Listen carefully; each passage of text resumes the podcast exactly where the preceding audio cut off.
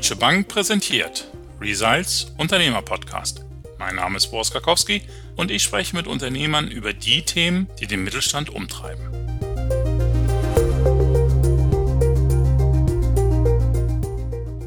Gute, engagierte, loyale Mitarbeiter, die beschäftigt jeder Mittelständler gern. Aber welcher Unternehmer klagt nicht auch darüber, wie schwer es ist, genau solche Mitarbeiter zu finden? Die Unternehmerin Nicola Baumgartner kennt dieses Problem nicht mehr. Sie verfolgt ein ungewöhnliches Personalkonzept. In ihrer Teemanufaktur Shuyao ist nämlich jeder zweite Mitarbeiter behindert, die Mehrzahl davon gehörlos. Sie betont aber, Shuyao ist kein Sozialunternehmen, alle im Team müssen produktiv arbeiten. Welche Erfahrungen sie mit behinderten Mitarbeitern bei der Arbeit gesammelt hat, warum ihr Euphorie eigentlich gar nicht immer so recht ist und wie gelebte Inklusion ihr Unternehmen verändert hat, das erzählt sie uns jetzt im Podcast. Herzlich willkommen, Frau Baumgartner. Ja, hallo, danke. Sehr schön, dass Sie dabei sind, Frau Baumgartner. Jeder zweite Mitarbeiter bei Ihnen ist ein Mensch mit Behinderung. Das ist ja ungewöhnlich. Wie kam es dazu eigentlich? 2011, glaube ich, war es, dass sich eine Dame bei uns beworben hat mit dem Argument, da ich gehörlos bin, kann ich auch nicht so viel tratschen während meiner Arbeit. Und das hat mich wirklich aufhorchen lassen, quasi auf dem Papier, wo ich kurz so dachte, wow, das ist ein schlagendes Argument. Da bin ich ins Grübeln gekommen und dachte, die Dame möchte ich mal einladen. Und so hat es angefangen, vor zehn Jahren inzwischen. Ja, wir haben zehnjähriges quasi. Und inzwischen sind es eben fast die Hälfte bei Ihnen oder mehr sogar, ne? Ja, also wir zählen ehrlich gesagt gar nicht mit, da wir uns im Team nicht darüber definieren, ob mit oder ohne Behinderung. Aber ja, inzwischen ist es gut die Hälfte, die offiziell nach arbeitsrechtlichem Status eine Behinderung haben oder zumindest eine Gleichstellung. Im Laufe der Jahre hat sich das weiterentwickelt und das, was ich als Unternehmerin gesehen habe, das war für mich ein bislang ungenutztes Potenzial einer Zielgruppe, die Beeinträchtigungen, äh, das Wort mag ich lieber, mitbringt, aber nicht unbedingt etwas sein muss, was bei uns nicht zum Einsatz kommen kann. Was unterscheidet denn die Zusammenarbeit mit behinderten Kolleginnen und Kollegen? Und welche Schwierigkeiten gibt es da? Vorteile haben wir eben schon gehört, die können nicht so viel tratschen, aber gibt es vielleicht auch Nachteile? Also bei uns ist es eben so, dass sich die Gehörlosen untereinander organisiert haben und wir dann nach einer Zeit natürlich dann auch verstärkt von diesen Menschen auch Bewerbungen erhalten haben. Wir haben hier aber auch das Thema Lernschwäche, gerade von jungen Männern, die hier aus der Behindertenwerkstätte zu uns gekommen sind. Per se geht es mir aber als Unternehmerin darum, Menschen, Mitarbeiter für den ersten Arbeitsmarkt in meinem Unternehmen reinzuholen, die möglichst lange bei uns bleiben wollen, wenn es für beide Seiten gut läuft. Das ist mein generelles Ziel bei jedem Mitarbeiter, den wir hier mit reinnehmen. Wie reagieren denn die Kollegen ohne Beeinträchtigung? Gibt es da Schwierigkeiten, vielleicht auch manchmal Berührungsängste? Also bei jeder Einstellung ist natürlich ein Thema bei der Unternehmenspräsentation, dass wir hier inklusiv arbeiten, dass wir die Vielfalt leben, nicht nur bei unseren Produkten und Zutaten im Tee, sondern eben gerade auch bei den Menschen dahinter. Und die meisten wissen das schon, weil wir es auch nach außen inzwischen, muss ich sagen, kommunizieren, dass wir einen äh, inklusiven Ansatz haben. Der ist für mich aber breiter gesetzt und war von Anfang an bei uns in der Unternehmensphilosophie, weil eine Beeinträchtigung ist ja in der Arbeitswelt zum Beispiel auch, wenn jemand nur Teilzeit kann, weil er Kinder oder pflegebedürftige Familienmitglieder noch betreut. Beeinträchtigung kann es auch sein, wenn man aus einem anderen Land kommt als aus Deutschland und vielleicht der Sprache nicht ganz so mächtig ist. Beeinträchtigung kann aber auch sein, dass ich ein bestimmtes Geschlecht habe, was vielleicht in dem Arbeitsumfeld, für das ich mich bewerbe, noch nicht so zahlreich vertreten sind. Also das alles würde ich unter Beeinträchtigungen und unter dieses Thema divers arbeiten, inklusive statt exklusive fassen wollen. Mhm. Das ist natürlich ein Schlagwort, mit dem sich momentan relativ viele Unternehmen auch schmücken. Diversität. Wenn man mal genauer hinguckt, hat man das Gefühl, das konzentriert sich meist auf den Unterbau. Ja, die Führungskreise selbst sind dann doch noch ziemlich homogen. Wie ist das bei Ihnen? Welche Karriere kann man denn bei Ihnen zum Beispiel auch als Gehörlose machen? Bei uns sind zwei Damen Teamleiterinnen unseres Produktionsteams, die beide gehörlos sind. Das Team darunter ist ein inklusives Team, das heißt, das sind gehörlose Kolleginnen als auch Kolleginnen mit Lernbeeinträchtigungen, als auch Kollegen, die wir sogenannt als normale, also ohne Beeinträchtigungen oder Behinderungsstatus. Und wie kommunizieren dann die Kollegen untereinander? Beherrschen die alle Gebärdensprache? Überhaupt nicht. Ich muss leider bis heute sagen, dass ich sie nicht beherrsche. Wir haben gelernt, alle Kommunikationsmittel einzusetzen. Da sind wir ganz schnell bei der Körpersprache, da sind wir bei der Mimik und Gestik natürlich und wir sind im Falle von Gehörlosigkeit natürlich auch beim Lippenablesen. Und das nötigt uns allen ab, inklusive oder insbesondere bei mir auch, dass wir uns sehr klar und präzise ausdrucken und sozusagen nicht mehr lange um den heißen Brei herumreden können. Verstehe. Trotzdem stelle ich mir das bei so einem Einstellungsgespräch zum Beispiel gar nicht so ganz einfach vor. Wie kommunizieren Sie da miteinander? Also wenn es natürlich um Personalthemen geht, nehmen wir einen Gebärdendolmetscher mit hinzu. Da geht es ja wirklich dann um die Details. Auch in unseren Feedbackgesprächen nehmen wir einen Gebärdendolmetscher hinzu. Das ist natürlich allein schon, um alle Themen auch in der eigenen Sprache quasi behandeln zu können und vermittelt zu bekommen. Aber im ganz normalen Alltag ist, glaube ich, jeder, der von außen zu uns reinkommt, doch erstaunt, wie einfach so eine Kommunikation auch sein kann, wenn man nicht unbedingt mit Worten kommuniziert. Ich natürlich schon, aber nicht meine Worte gehört werden, sondern meine Lippen gelesen werden. Und so geht es auch meinen anderen Kollegen. Wir haben zum Beispiel auch hier jüngere Menschen, die im dualen System bei uns integriert sind. Und die Kommunikation an sich ist bei uns nicht das Thema oder ein Problem. Hm. Einstellung, Bewerbungsgespräch, Probezeit sind dann sechs Monate und das sind unbefristete Arbeitsverträge oder wie habe ich mir das vorzustellen? Also bei allen unseren Mitarbeitern habe ich gerade als Unternehmerin natürlich das Ziel, sie langfristig zu binden, wenn es für beide Seiten eben so gewollt ist. Wir nehmen die zwei Jahresbefristungen, die uns das Arbeitsrecht gibt, gerne in Anspruch, wenn wir merken, dass wir nach sechs Monaten noch nicht sicher sind, ob es auch langfristig klappen wird. Das hängt zum einen davon ab, ob natürlich die Position, die wir besetzen wollen, sozusagen ausgefüllt werden kann. Und da braucht man vielleicht bei Menschen, die es noch gar nicht gewohnt sind, sich für den ersten Arbeitsmarkt zu bewerben, vielleicht etwas länger, um sich einzugewöhnen, damit wir beurteilen können, wie sieht es denn damit auch langfristig aus. Und das Zweite ist natürlich, dass man nach zwei Jahren auch eine klare Entscheidung treffen muss. Und die ist natürlich eine andere bei Menschen mit Behinderung, ob man ins Unbefristete geht. Wir wissen ja, die haben fünf Urlaubstage mehr. Der Kündigungsschutz ist wesentlich höher. Das heißt, das ist wahrscheinlich die generelle Sorge, die ich verstehen kann, arbeitgeberseits zu sagen, da ist die Bindung natürlich schon noch mal deutlich enger oder das sich lösen wieder deutlich schwieriger. Mhm.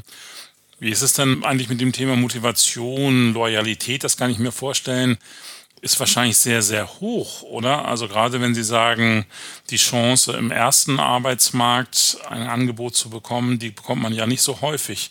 Ja, nicht so häufig bis gar nicht. Das ist eben dieses Thema, was mich jetzt, wo ich selbst sozusagen in die erste Erfahrung proaktiv reingedrängt wurde, wie ich gerade erzählt habe, 2011 habe ich mich natürlich selbst auch damit begonnen zu beschäftigen, weil für mich dieses Thema nie so auf dem Tisch lag.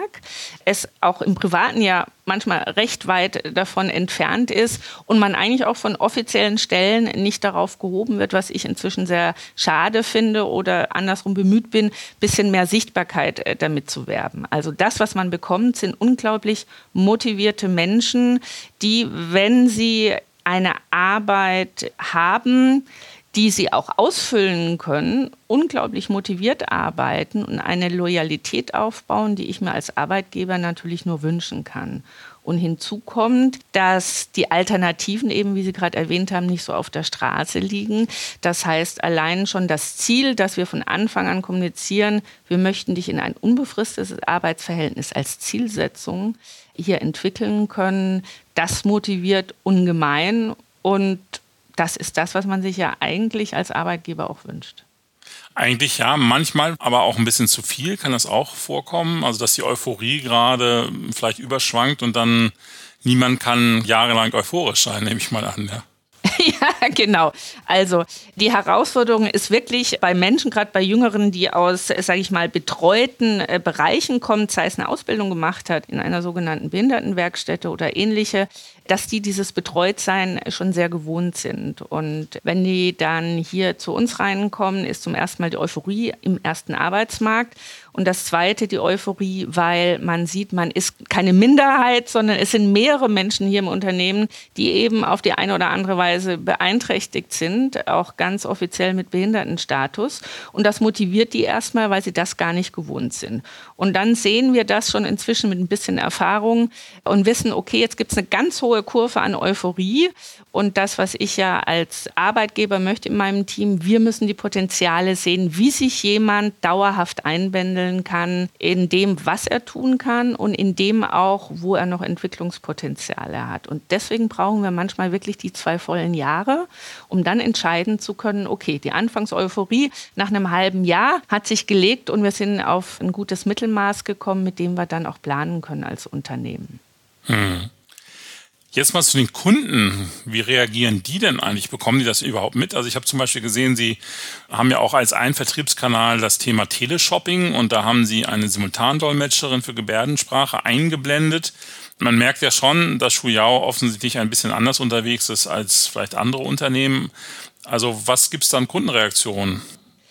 Ich habe lange gezögert, damit aus dem Thema inklusives Arbeiten bei Shuyao überhaupt in Richtung Kunden äh, zu kommunizieren. Vor zwei bis drei Jahren haben wir damit begonnen, weil wir uns intern auch dazu besprochen haben. Und ja, eine Intention von mir ist schon auch in diesem Zusammenhang eher dieses Thema Sichtbarkeit. Also wie können Menschen mit Beeinträchtigungen, Behinderungen, wie kommen die in unserem Leben vor? Und da bin ich eben auch einen Partner angegangen, mit dem wir Teleshopping und Homeshopping äh, Shuyao-T-Kulturstunden realisieren, weil dort natürlich eine ganz andere Sichtbarkeit vorhanden ist, wenn man in alle Haushalte hineinsendet. Und das haben wir dann auch gemacht. Also uns stand eine Gebärdendolmetscherin zur Seite, wie man es auch im normalen öffentlich-rechtlichen kennt, die dann direkt simultan übersetzt. Und das ist super gut bei den Kunden angekommen. Für mich ist es aber nicht unter dem Thema gelaufen, meinen Umsatz damit zu steigern. Jetzt trotzdem nochmal zur Unternehmerin Baumgartner. Mal ganz nüchtern. Wie sieht die Kosten-Nutzen-Rechnung bei Ihnen aus? Also ich weiß es von vielen anderen Unternehmen, die kaufen sich dann quasi lieber frei, wenn man so will, oder sie schließen keine Festverträge ab. Haben Sie das mal tatsächlich pro und contra sich notiert und dann mal einen Schlussstrich drunter gezogen? Ja, absolut. Also letztendlich, wie Sie ja schon eingangs erwähnten, wir sind ja weder eine Behindertenwerkstätte noch ein Sozialunternehmen, sondern ganz normal privatwirtschaftlich geführt. Das heißt, wir müssen unsere Liefertermine einhalten, wir müssen die Umsätze machen, wir müssen Margen generieren und ich muss die Gehälter jeden Monat bezahlt bekommen das, was sich für uns auszahlt, für mich als Arbeitgeberin, dass unsere Fluktuation unglaublich gering ist weil es natürlich ein entscheidender Schritt ist, wenn wir jemanden mit offizieller Beeinträchtigung auch übernehmen, dann sind wir alle hier im Team davon überzeugt. Und toi, toi, toi, hier sind wir auch langfristig mit den Menschen, die in die unbefristete Einstellung gingen, bislang nicht enttäuscht worden. Da, wo wir aussieben, ist es eben in den ersten zwei Jahren, wo wir mit befristeten Arbeitsverträgen arbeiten. So, insofern habe ich am Anfang vielleicht eine längere Einarbeitungsphase, aber ich habe durch eine geringe Fluktuation, die meisten Mitarbeiter bei uns sind inzwischen über sieben Jahre beschäftigt, ich habe extra nochmal nachgeguckt, haben wir natürlich allein diese fluktuationsbedingten Kosten nicht. Frau Baumgartner, ich muss an dieser Stelle ganz kurz einmal unterbrechen, denn in der Leitung ist jetzt Dino Krause, der bei der Deutschen Bank in Düsseldorf Geschäftskunden betreut. Hallo, Herr Krause. Hallo zusammen. Herr Krause, die meisten Unternehmen zahlen lieber, als dass sie Menschen mit Behinderung bei sich beschäftigen. Man hat fast das Gefühl, dass Schuyao eher eine Ausnahme ist. Oder wie nehmen Sie das wahr? Ja, Schuyao ist eine Ausnahme und ich habe in meinem Unternehmenskreis oder in meinem Kundenkreis bisher ehrlich gesagt auch kein Unternehmen gefunden, was Menschen mit Handicaps oder Schwerbehinderungen einstellt. Woran liegt's? Ich gehe davon aus, dass die Einstiegshürde, Menschen mit Handicap zu beschäftigen, einfach zu hoch ist und die Menschen vor dem Risiko, vor dem vermeintlichen Risiko zurückschrecken.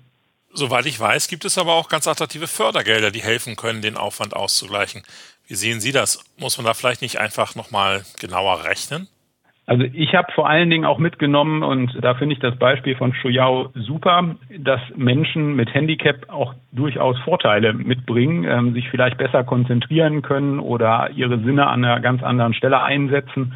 Und dadurch kann ein Unternehmen sicherlich auch auf eine ganz andere Art und Weise partizipieren. Die Herausforderung, die Menschen zu integrieren, ist mit Sicherheit eine, die ein Fördergeld minimiert oder vielleicht die Einstiegsschwelle verringert. Aber alleine aufgrund des Fördergeldes würde ich das wahrscheinlich als Unternehmer auch im Moment nicht wählen, einen Menschen einzustellen. Wenn, muss es die Diversifikation im Unternehmen sein und vielleicht auch die Resilienz. Mhm. Das wären aber schon gute Gründe. Warum Resilienz? Weil ich durchaus denke, dass Diversität, also unterschiedliche Menschen in einem Unternehmen Mehrwerte bringen können und unterschiedliche Sichtweisen ähm, können natürlich auch Probleme vielleicht einmal ganz anders lösen.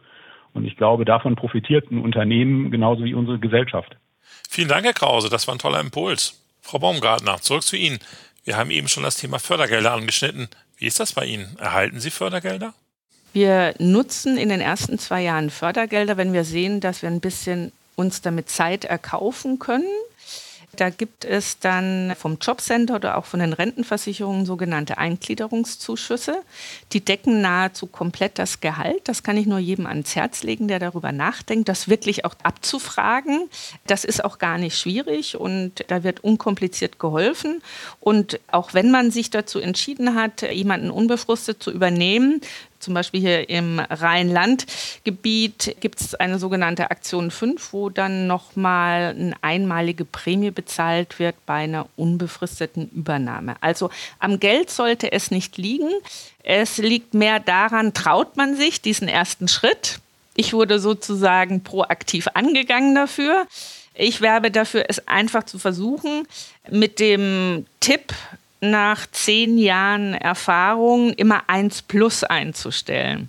Also nicht einen sogenannten Menschen nach der Behindertenquote, sondern mindestens einen zweiten dazu und wenn möglich mit einer ähnlichen Beeinträchtigung, sodass die im Team sich im Unternehmen dann auch entwickeln können. Dankeschön, Frau Baumgartner. Also da haben Sie ja schon gleich einen Tipp gegeben für alle, die jetzt hoffentlich durch Sie motiviert worden sind, das auch mal zu probieren. ja, hoffentlich. Also das war ja auch bei Ihnen eben, jemand hat sich beworben und Sie haben einfach gesagt, ich probiere es mal. Ist ja eine spannende Bewerbung und eigentlich ist es ja wunderbar, wenn es genauso kommt. Und ja, wir hoffen natürlich, dass wir vielleicht eben auch andere Zuhörerinnen und Zuhörer hier motivieren können, es Ihnen gleich zu tun. Also vielen Dank, Frau Baumgartner. Weiterhin toi toi toi. Es läuft ja, glaube ich, ganz gut bei Ihnen. Also auch für die Zukunft alles Gute. Wunderbar. Vielen Dank aus Düsseldorf. Ja, liebe Zuhörerinnen und Zuhörer, machen Sie es doch einfach wie die Frau Baumgartner. Die hat sich nämlich auch bei uns gemeldet und hat gesagt, ich habe eine ganz spannende Geschichte zu erzählen. Und ich glaube, das hatte sie in jedem Fall auch. Mir hat es jedenfalls viel Spaß gemacht. Melden Sie sich also, wenn Sie eine spannende Sache zu erzählen haben. Und dann sprechen wir uns hoffentlich hier bald wieder. Alles Gute, vielen Dank fürs Zuhören und bis demnächst.